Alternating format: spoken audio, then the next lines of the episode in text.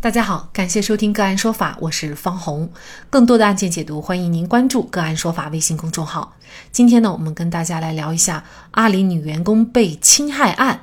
王某文强制猥亵行为不构成犯罪。据澎湃新闻报道，九月六号晚上，济南市槐荫区检察院发布消息称，经依法审查，犯罪嫌疑人王某文实施的强制猥亵行为不构成犯罪，不批准逮捕。之后，济南市公安局槐荫区分局通报，按照检察院不批准决定，根据《治安管理处罚法》第四十四条，依法对王某文终止侦查，对王某文作出治安拘留十五日的处罚决定。据济南警方此前通报，阿里巴巴集团王某文、周某等人到济南华联超市洽谈业务之后，七月二十七号晚上，他们宴请了济南华联超市张某等人。七月二十八号上午，周某认为自己可能在醉酒状态下被人侵害，和丈夫通话后于中午报警。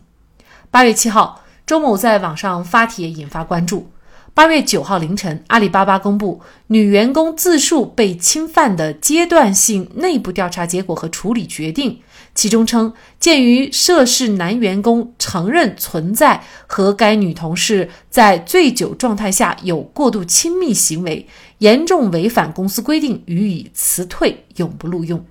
之后，济南警方通报称，经查证，二零二一年七月二十七号晚上到二十八号凌晨，王某文先后四次进入周某房间。七月二十七号二十三点十六分。王某文返回酒店前台，持周某及本人身份证，经前台电话联系，征得周某同意以后，办理了周某房间的房卡，于二十三点二十三分进入周某房间。在房间内，王某文对周某实施了强制猥亵行为。该案中，另一嫌疑人已经因为涉嫌强制猥亵罪被批捕。济南警方此前通报称，经查证，七月二十七号宴请期间，二十一点二十九分，周某因饮酒过多，欲呕吐使张某陪其一起走出包间。周某出包间以后，一路呕吐到饭店大厅吧台垃圾桶处，随后返回包间途中，张某对周某实施了强制猥亵行为。左右二十二点左右，宴请结束。通报称，七月二十八号七点十四分，周某和张某联系，告知房间密码。张某从家中携带一盒没有开封的避孕套，在七点五十九分到达槐荫区济南西站亚朵青居酒店，敲门进入周某房间以后，对周某实施了强制猥亵行为。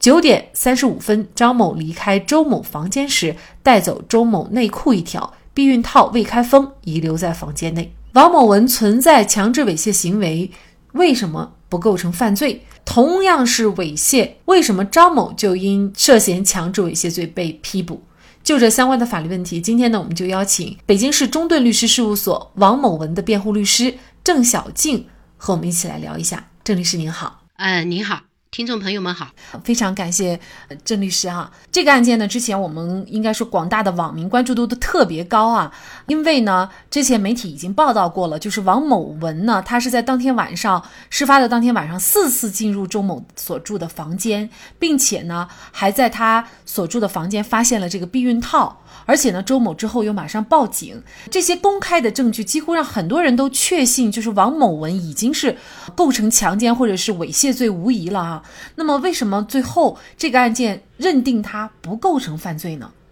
主要是靠证据。那靠什么证据呢？靠这个案子侦查阶段公安机关收集的证据。因为咱们这个案子呢，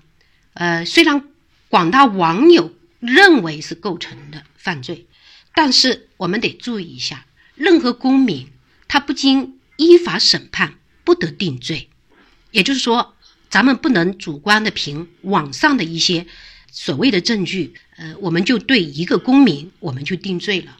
因为刑事案子给一个公民定罪是非常慎重的，他有刑事案子有立案侦查阶段，有检察院审查起诉阶段，然后检察院审查起诉再移到法院去审判。经过一审以及二审、终审，才能够给一个公民定罪量刑。那就王某文的这个案子来说，目前阶段是属于刑事案件的侦查阶段。所谓的侦查，就是公安办案机关是依法收集证据的阶段，他既要收集一个公民有罪的证据，也要收集一个公民无罪的证据。那公安作为侦查机关，收集大量的证据以后，他把所有的证据移送到检察院，提请检察院去批准逮捕，然后检察机关经过认真、仔细、慎重的审查全案的所有证据。这个全案的所有证据，它既包括双方当事人的陈述，就是口头上说一说的那些，还包括呢很多客观的证据，比如说音像监控。那哪些音像监控呢？比如酒店大堂，比如出租车行车记录仪，以及滴滴平台那种录音。所以，经过全案的所有的主观证据加客观证据一起，检察院经过审查，经过依法审查，是认为呢王某文的行为不构成犯罪。那也就是说，他的行为是未触犯刑法的，不构成犯罪。因此，慎重的做了一个不批准逮捕的决定。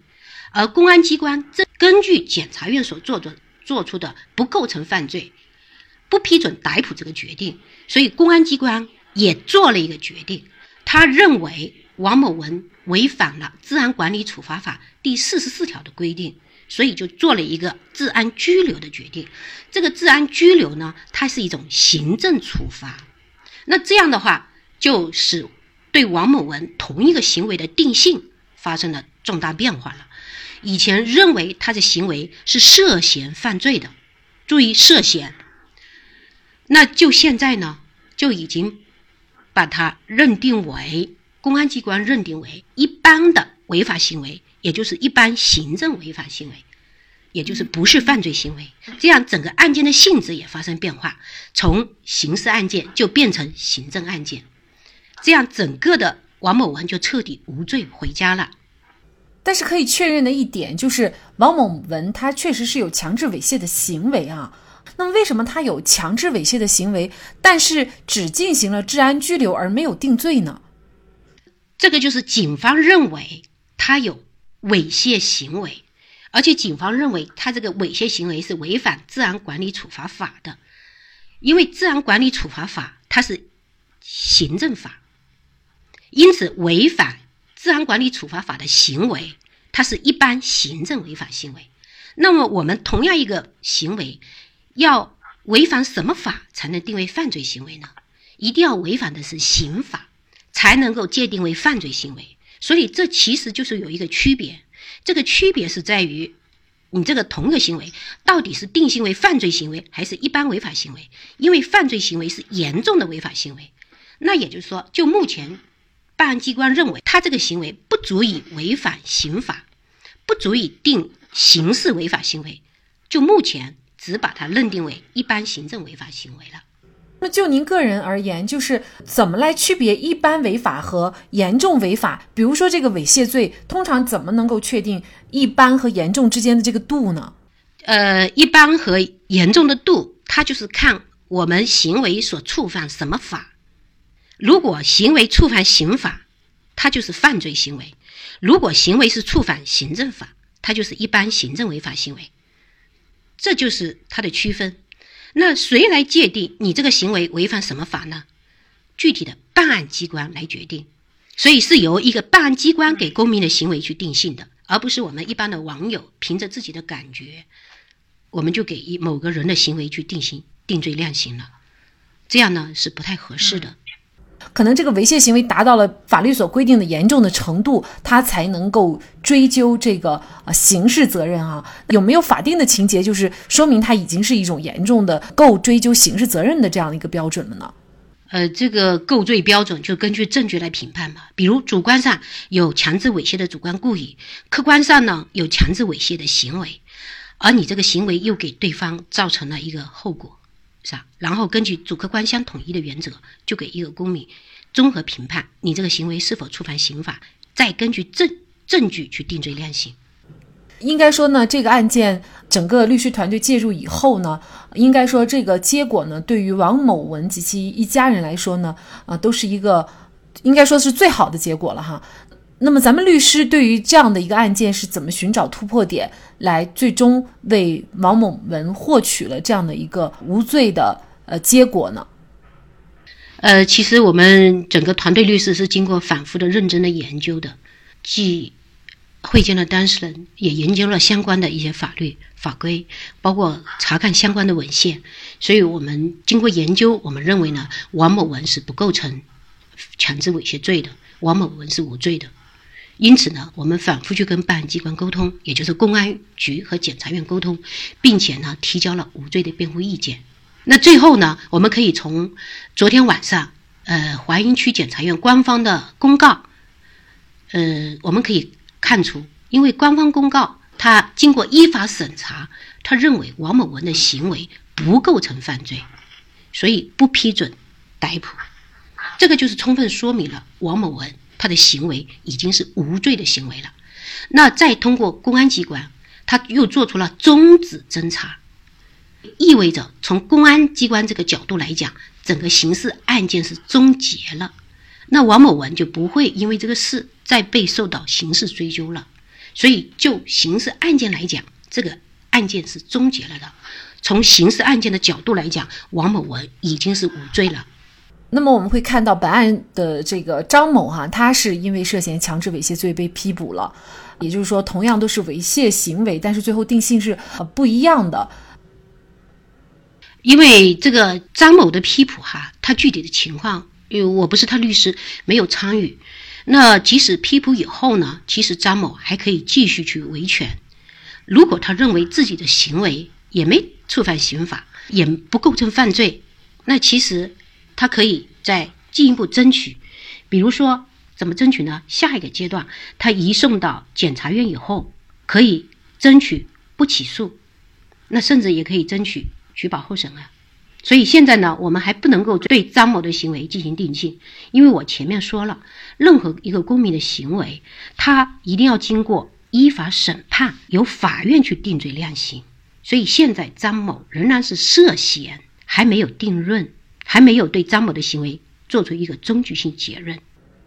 假设哈某人或者是说这个某人张某他构成了这个猥亵罪，那么这个证据通常要达到一个什么样的程度才能够定这个罪名呢？那全案的证据一定要符合强制猥亵罪的犯罪构成，也就是主观上他有强制猥亵的主观故意，客观上确实有强制猥亵的行为，才能给公民定罪。那如果呢？呃，没有的话，比如说，假如哈，女方主动，对吧？男方的回应行为是经过女方同意的，那就不足以给男方定罪了。那通常这种行为，因为是发生在两人之间啊，如果是女方一口咬定，而男方否认的话，呃，其实事实到底是什么？这种情况是不是很难认定？呃，确实比较难认定。但是你再难的话，他必须有证据的，都有蛛丝马迹可以找出。证据，然后通过证据去证明男方的行为他是否涉嫌犯罪。王某文的妻子李女士呢，她呃接受媒体采访的时候呢，被问到要不要起诉周某哈，她就说呢还要商量一下再决定。现在呢，因为周某已经是不构成犯罪的话，有可能女方会涉嫌这个诬告陷害吗？只能说涉嫌。那我们律师呢，对于王某文妻子的这个行为，我们就是不建议吧。我们还是仍然认为呢，这个案子案结私了吧，所以我们都希望家属能够慎重的做出一个决定。刑法中的猥亵罪是指以暴力、胁迫或者其他方法强制猥亵他人或者侮辱妇女的，处五年以下有期徒刑或者拘役；聚众或者在公共场所当众犯前款罪的，或者有其他恶劣情节的，处五年以上有期徒刑；猥亵儿童的。依照前两款的规定从重处罚，《治安管理处罚法》第四十四条规定，猥亵他人的或者在公共场所故意裸露身体，情节恶劣的，处五日以上十日以下拘留；猥亵智力残疾人、精神病人、不满十四周岁的人，或者有其他严重情节的，处十日以上十五日以下拘留。应该说，罪与非罪的界限，法律规定的也不是非常的明确。但可以确定的是，并非有猥亵行为就构成犯罪，因为刑事处罚是最为严厉的惩罚手段。英国哲学家边沁有一句名言，称温和的法律能使一个民族的生活方式具有人性，政府的精神会在公民中间得到尊重。好，在这里再一次感谢北京市中盾律师事务所王某文辩护律师郑小静。那更多的案件解读以及呢我们的线上视频讲法内容呢，欢迎大家关注我们个案说法的微信公众号。另外，您有一些法律问题需要咨询，都欢迎您添加幺五九七四八二七四六七这部手机号的微信号向我们进行咨询，我们会将您的问题转给我们专业资深的律师进行解答。好，感谢您的收听，我们下期节目再见。